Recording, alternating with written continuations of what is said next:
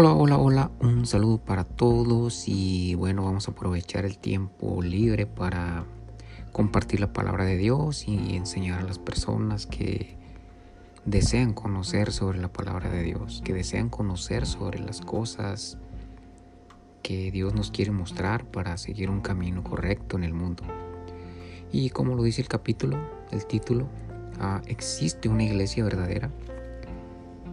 La pregunta que todos se hacen, que si realmente existirá una iglesia verdadera que Jesús haya llamado.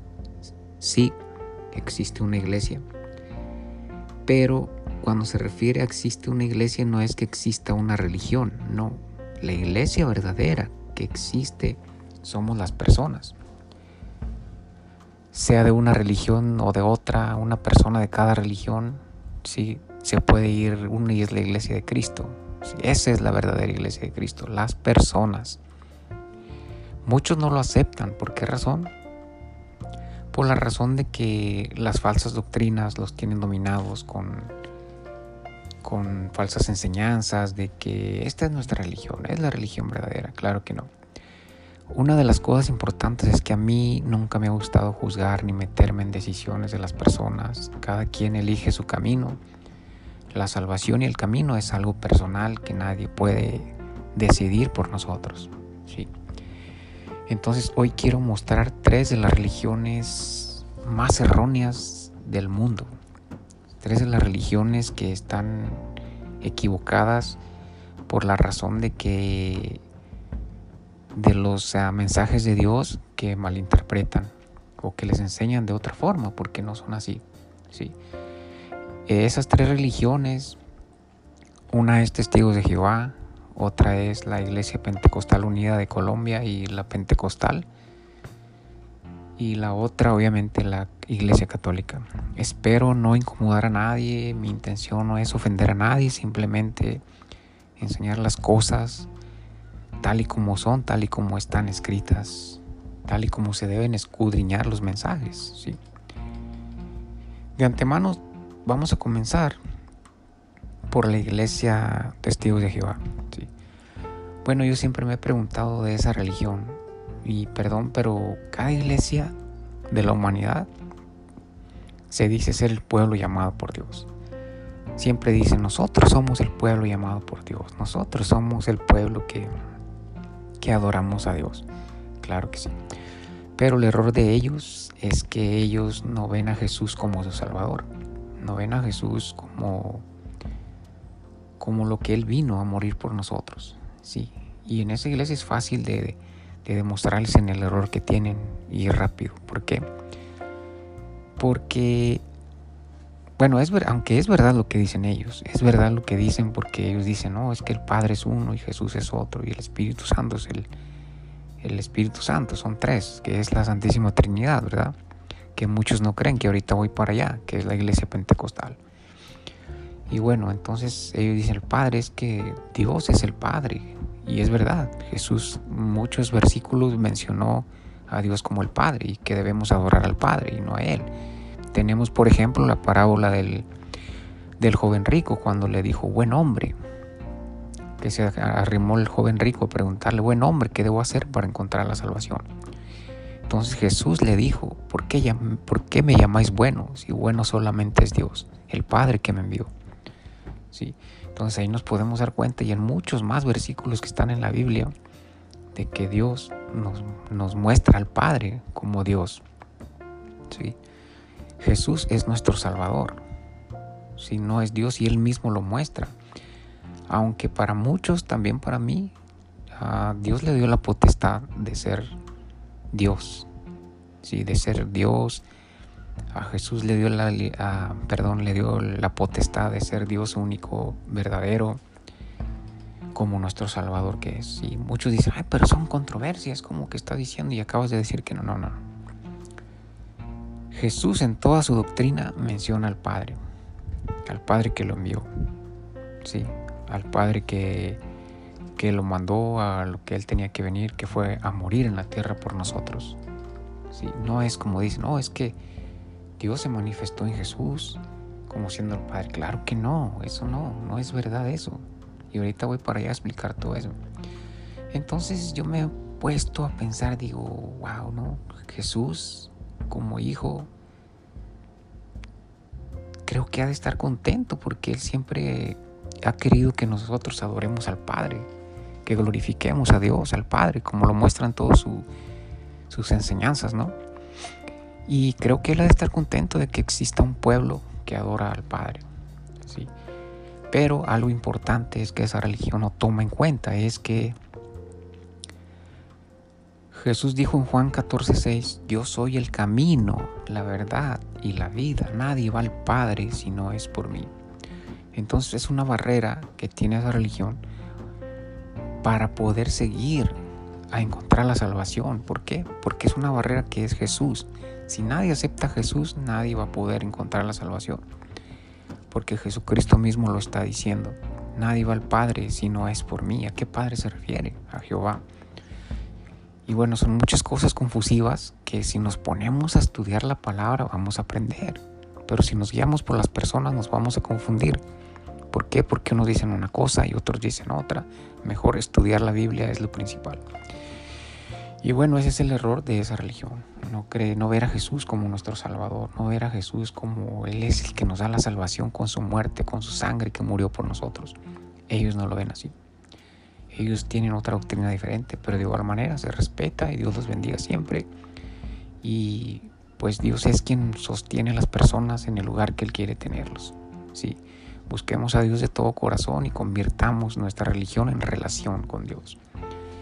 Y bueno, ahora voy con los la Iglesia Pentecostal Unida de Colombia. Como ya sabemos, ellos no bautizan como Jesús lo mandó. Jesús mandó bautizar en el nombre del Padre, del Hijo y del Espíritu Santo. Y la iglesia pentecostal no. En Hechos 2.38 está un versículo que dice ir y bautizar. Bautices en el nombre de Jesús. Dice Hechos 2.38. En el nombre de Jesús vaya y bautícese para perdón de los pecados y recibir el don del Espíritu Santo. Pero ese es un error muy grande de la iglesia pentecostal adventista. ¿Por qué? Porque todos sabemos claramente que por quien debemos guiarnos es por el maestro y no por el alumno. Sí, otra de las cosas importantes es que Pedro jamás traicionaría a Jesús de la forma en que en cambiar sus escrituras, en cambiar la palabra, sí. Porque Jesús claritito lo dijo en sus enseñanzas, ir, ir y bautizar en el nombre del Padre, del Hijo y del Espíritu Santo. En Mateo 28, 19 así lo dice. Y Hechos 2.38 lo dice diferente. Pero la realidad es que son versículos escudriñados a manera de la religión. ¿Por qué? Porque lo que Pedro quiso decir es como, por ejemplo, cuando Pedro decía, en el nombre de Jesús yo te sano. O le decía a alguien, en el nombre de Jesús vete de aquí, demonio. O en el nombre de Jesús yo te saco, demonio, te ato, espíritu maligno. Asimismo quiso decir Pedro, en el nombre de Jesús vaya y bautícese para perdón de los pecados. Él nunca quiso decir vaya por las naciones y bautices en el nombre de Jesús. O bauticen en el nombre de Jesús. Sí. O bauticen. Nunca quiso decir eso. O sea, por eso es importante saber escudriñar la palabra. Y otros versículos de hechos que ellos utilizan mucho es de un solo bautismo, un solo Señor. Claro, todas esas cosas están escritas. Sí, un solo bautismo. ¿Por qué está diciendo la palabra de Dios un solo bautismo? porque todos los bautismos son uno solo. Si todos los bautismos se convierten en uno solo y es un solo Señor, un solo Salvador que existe, que nos da la salvación, que con su sangre pagó el precio de nuestros pecados. Es un solo Señor, un solo Salvador. Y ellos lo agarraron de la mejor forma para su religión, diciendo que que es un solo Señor, que es ellos, que tienen la única razón, pero están bien equivocados. Pero de igual manera están adorando a Jesús. Están adorando como Jesús, nuestro Señor y Salvador. Entonces, aunque no está en lo correcto lo que están haciendo, están adorando a Dios, están adorando a Jesús. Pero no es la doctrina que Jesús nos enseñó. Entonces, ese es uno de los errores más grandes que tiene uno escudriñar la palabra conforme nos la enseña el hombre y no como Dios nos la está enseñando. Porque ellos están siguiendo lo que el hombre les está enseñando, no, no lo que Dios está enseñando. Y la palabra de Dios dice, Jeremías 17:5, maldito el hombre que confía en el hombre y aparta su corazón de mí. Cuando la Biblia se refiere a hombre, se refiere a ser humano, no a un hombre en lo personal. ¿Sí? Entonces debemos seguir las enseñanzas que el Señor nos enseña por medio de las escrituras. Debemos comenzar a leer las escrituras para aprender. Entonces la otra, que es la tercera, que está equivocada, es la religión católica. ¿sí? Ellos se creen únicos en el mundo, que su religión, que su iglesia es la que Jesucristo fundó y que no sé qué. Pero son otros versículos confundidos, ¿sí? ¿Por qué? Porque está un versículo que se encuentra en Mateo 16, 17.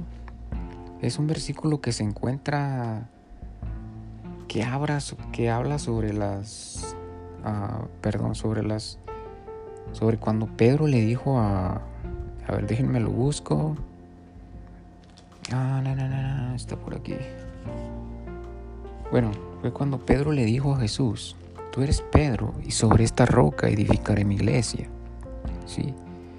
Entonces, cuando lo que pasa es todo esto es que Jesucristo dijo muchos mensajes que muy pocas personas podrían interpretar. ¿Sí? ¿Por qué? Por la razón de que no, no todas las personas podían interpretar los mensajes que Jesús decía.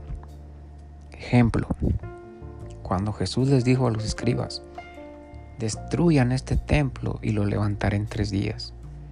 Todos se agarraron humillándolo y diciéndole, escupiéndole la cara, maldito mentiroso, ¿cómo vas a levantar ese templo si lo, si lo hicimos en 40 años y tú lo vas a levantar en tres días? crucifícalo y lo humillaban y lo aventaban. Pero nadie, nadie se dio cuenta en ese momento que Jesús se refería a su cuerpo como el templo del Espíritu Santo. Nadie jamás supo que Él estaba diciendo todo eso en ese mensaje. Entonces los mensajes ocultos que Jesús dejó por medio de parábolas, por medio de mensajes que muy pocas personas logran utilizar, son esos, de que los escudriñan a su manera y no saben lo que les trata de decir. Por ejemplo, en los dos simientes que se encuentran en Mateo 7:24. No sé si algunos ya lo saben, pero se los voy a leer. Cualquiera pues que me oye, que oye estas palabras, o sea, las palabras escritas de la Biblia, y las hace, les compararé a un hombre prudente que edificó su casa sobre la roca. Descendió lluvia y vinieron ríos y soplaron vientos y golpearon contra aquella casa y no cayó porque estaba fundada sobre la roca. Sí. Ahorita voy a explicar lo que trató de decir. Entonces en el 26 dice, pero cualquiera que me oye estas palabras y no las hace, o sea, que no hace las palabras escritas como están, le compararé a un hombre insensato que edificó su casa sobre la arena. Descendió lluvia y vinieron ríos y soplaron vientos y dieron con ímpetu contra aquella casa y cayó y fue grande su ruina porque estaba fundada sobre la arena, sobre la arena. O sea, fue muy diferente a la casa que estaba fundada en la roca. ¿Por qué? Porque vino un viento fuerte y como la que estaba en la arena se la llevó porque estaba en la arena. Ahora vamos a explicar este mensaje. Lo que Jesús quiere decir es que nosotros cuando fundamos nuestra fe en Él, cuando creemos en su palabra, así venga el demonio y quiera arrastrar nuestra fe y quiera llevarnos a otro lado, no lo va a lograr. ¿Por qué? Porque nuestra roca es Jesucristo y en Él tenemos fundada nuestra fe, nuestra creencia. Creemos en que Él vino a morir por nosotros. ¿sí? Y los que no creen, los que no siguen su palabra, son igual a los que fundaron su casa, a los que fundó la casa en la arena, que llegó el viento y se la llevó. Asimismo llega el enemigo y fácilmente arrastra su fe y se la lleva. Y los hace como quiere, los lleva a diferentes caminos y destruye, y destruye sus vidas.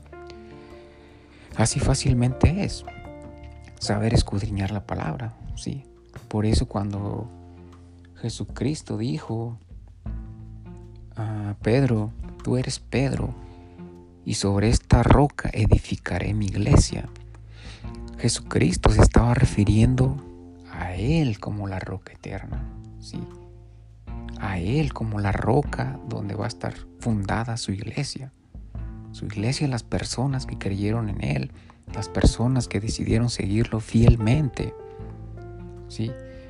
Porque todo esto es muy real, porque ¿cómo vamos a pensar que Jesucristo va a venir únicamente por una iglesia?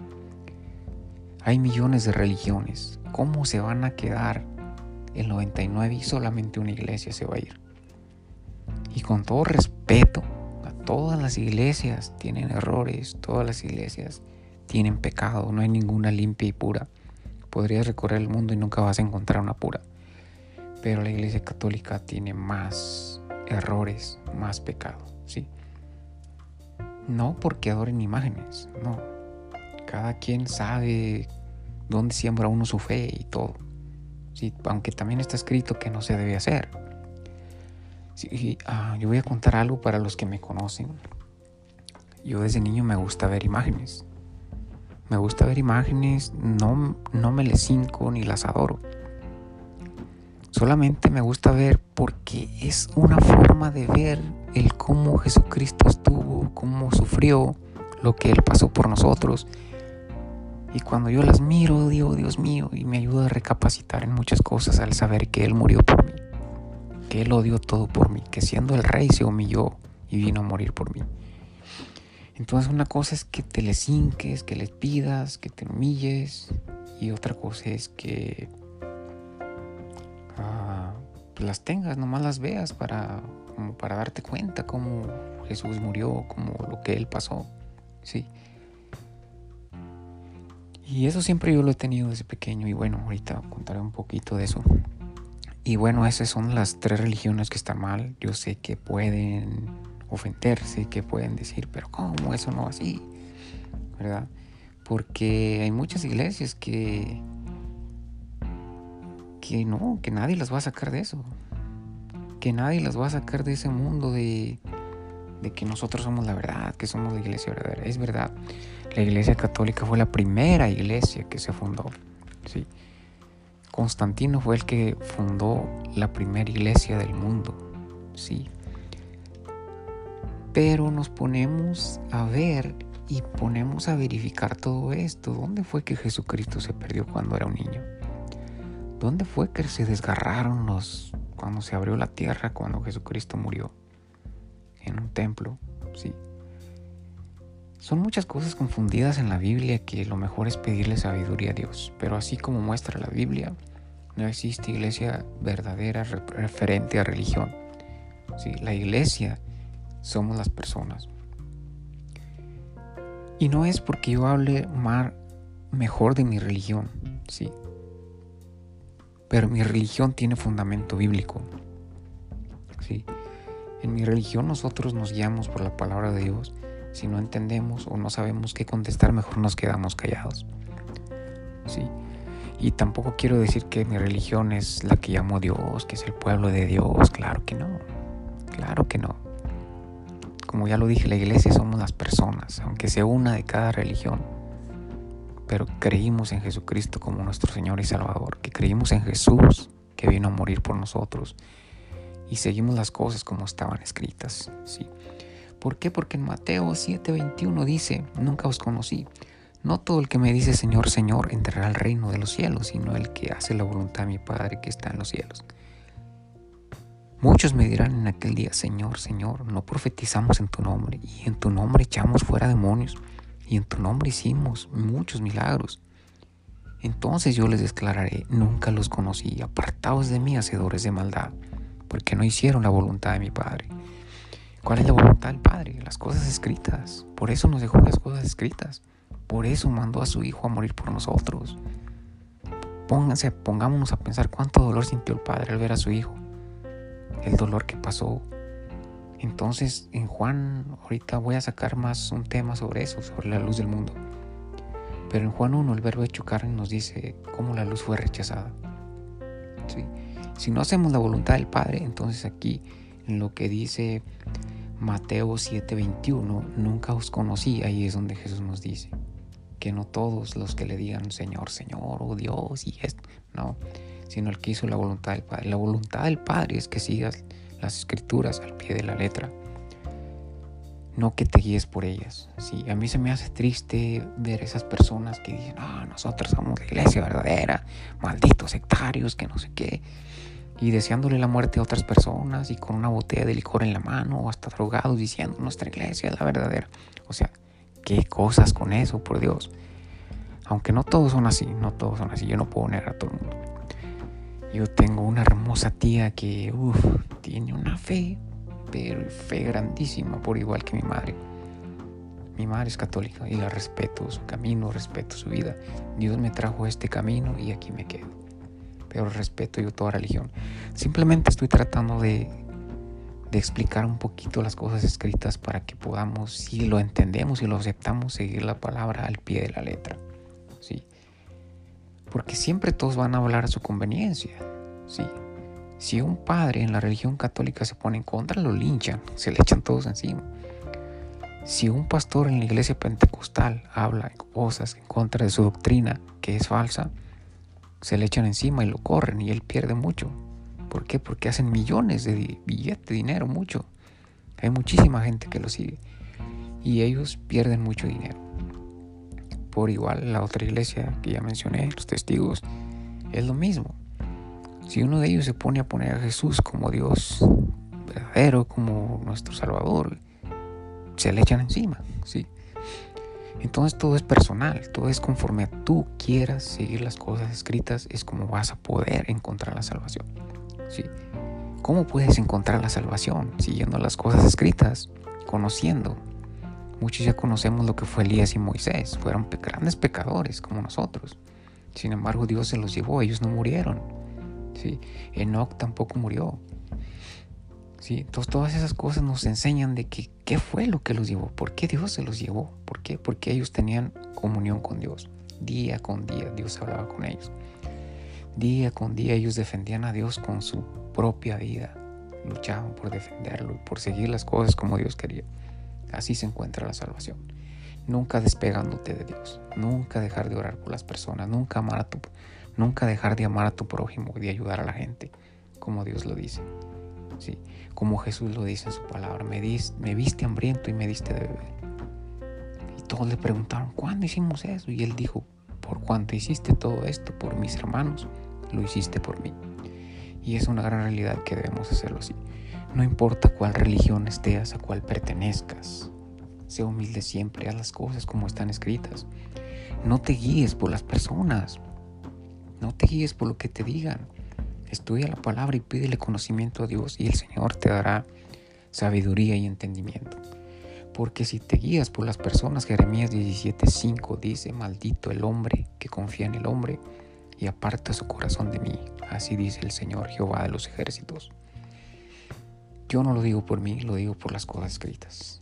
Dios los bendiga, espero no haber ofendido a alguien, perdón por el audio un poco largo y espero pueda ayudarlos a reaccionar. Sí. Yo siempre he dicho, no es necesario que te salgas de una religión. No es necesario que te vayas de una religión. Mi religión empiezan, que la persecución, que no sé cuánto, que nos van a perseguir por guardar el sábado. Ah, yo digo, ay Dios mío, si yo quiero guardar el sábado, lo voy a guardar. Y nadie me va a obligar a que no lo haga. Lo puedo hacer yo personalmente. Nadie me va a decir, no lo hagas, ni me van a matar porque lo haga. ¿sí? Quizás van a perseguir la iglesia, que por qué los, lo guardan o esto y lo otro. Pero aunque el sábado es el cuarto mandamiento, se debe guardar. Ese es otro tema que después sacaré, que está escrito, es el cuarto mandamiento. Y una de las cosas también es, es, es eso, las cosas escritas. Sí. Una vez pregunté a un padre, padre, ¿por qué en los diez mandamientos de ustedes tienen santificar las fiestas? Oh, pero es que son nuestros mandamientos, es nuestra ley. Y le dije, a ver, léame Éxodo 20 en su Biblia católica. Bien, fue y la leyó y ahí decía la ley de Dios tal y como es. El cuarto mandamiento es el séptimo día que guardaremos de reposo, como lo dijo el Señor, que santificó el el séptimo día como día de reposo. Pero bueno, ese es otro tema que sacaré después y Yo respeto cada religión, cada camino, cada persona. No me gusta andarme metiendo en debates ni en temas de esos porque es pura perdición de tiempo estar discutiendo con personas que nunca les vas a ganar. Siempre van a querer tener la razón cuando realmente la única razón está escrita en la Biblia. Si nos ponemos a estudiarla y a escudriñar vamos a aprender mucho. Jesús vino a morir por nosotros. Las cosas antiguas se quedaron atrás como un gran testimonio de los profetas, de todo lo que pasaron, todos los que murieron por fialdad a Dios. Pero después vino Jesús a morir por nosotros como nuestro Señor y Salvador. Sí, pero no todos lograron aceptar a Jesucristo porque aún sigue siendo rechazado. Pero como dice Juan 1.12, más a todos los que lo recibieron les dio potestad de ser llamados hijos de Dios, los cuales no son engendrados de carne, sino de espíritu. Hay muchas cosas que hay que aprender para poder encontrar la salvación y conocer la verdad. Como dijo Jesucristo, conoced la verdad y la verdad os hará libres. Pero libres de qué, como dijo el escriba, el fariseo. Libres de qué, nosotros no hemos, hemos sido esclavos de nada. Para ser libres del pecado, libres de la esclavitud del pecado, libres de la esclavitud de la arrogancia de hacer las cosas como queremos y no como están escritas. Eso es libertad. Libertad, sentir la paz que nuestro corazón necesita, de la esclavitud que el enemigo nos pone cada día. Y bueno, Dios los bendiga grandemente, les mando un abrazo, espero no ofender a nadie con estas enseñanzas que trato de enseñar a las personas. Muchos se opondrán, muchos se, se sentirán ofendidos, pero estudien la palabra de Dios, no se guíen por las personas ni por mí tampoco se guíen. Estudienlas, busquen en Google, busquen en la Biblia y ustedes se van a dar cuenta que estoy diciendo nada más que la verdad. Dios les bendiga un gran abrazo para todos y felices fiestas.